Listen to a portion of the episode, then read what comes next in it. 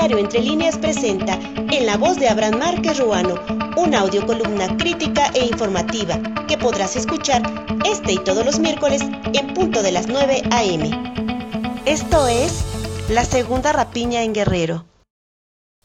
Bajo una de las preocupaciones latentes, luego del paso del huracán Otis en el estado de Guerrero de la semana pasada, podrían resaltar dos preguntas importantes. ¿Cuánto costaría en términos económicos la rehabilitación de los daños? ¿Y en qué tiempo podría volver todo a la normalidad en el Estado?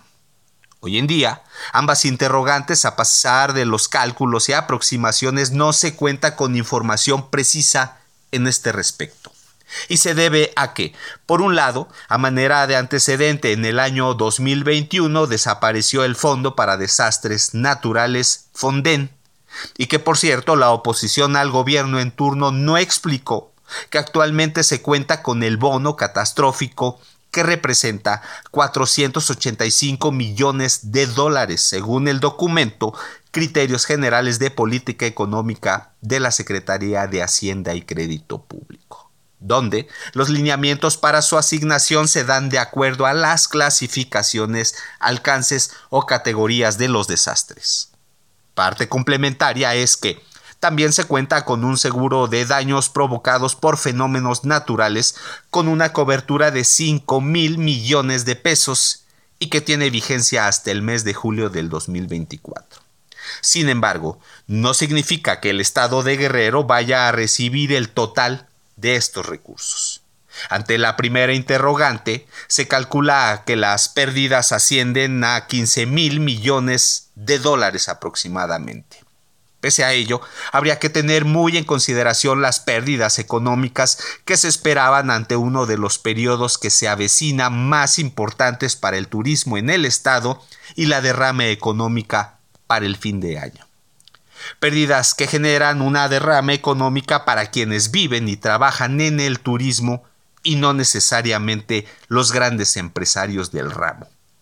A pesar de la importancia del turismo, quienes en este momento están demandando con urgencia su atención son los hoteleros y los empresarios concentradas en sus confederaciones y cámaras para recibir beneficios y condonaciones, pese a que, por norma, se les obliga y deben contar con seguros de daños en caso de desastres, olvidándoseles por completo que deberán priorizarse en este momento la atención humanitaria, la de salud pública, de comunicación y los servicios básicos.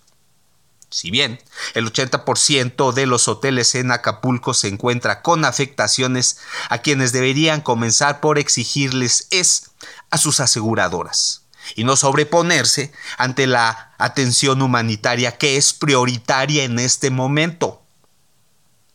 aunque nos cueste aceptar, tal parece que los desastres también tienen un lado más oscuro, muy parecido a los actos de rapiña que fueron criticados a través de las imágenes, donde se aprecia una oportunidad para acaparar, para hacerse de más, para encontrar coyuntura ante los desastres naturales.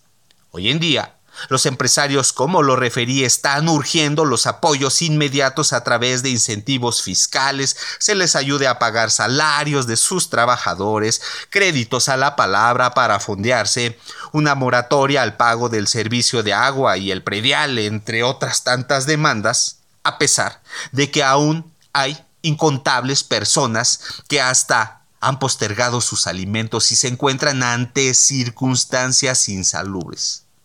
Los empresarios exigen se les dé un lugar prioritario. Tal parece que no les importa que aún hay guerrerenses con pérdidas hasta de sus hogares, no tienen dónde dormir, hasta quienes han pasado largas jornadas de hambre y de desesperación. Y no es que esté siendo extremista, extremista, discúlpeme usted, alarmista o negativo, pero también se ha alertado que ante las desgracias ocasionadas por desastres naturales se dan casos de corrupción, desvíos y fraudes en los recursos, como lo explica el director ejecutivo de Transparencia Mexicana, Eduardo Bojorques. Por ejemplo, cuando en el año 2017, en los sismos de septiembre, la Auditoría Superior de la Federación detectó desvíos de recursos por parte de la SEDATU. Actos totales de especulación y de saqueos a partir de las desgracias ocasionadas por los desastres naturales, a partir de las donaciones y los recursos asignados para las reconstrucciones. Y sí,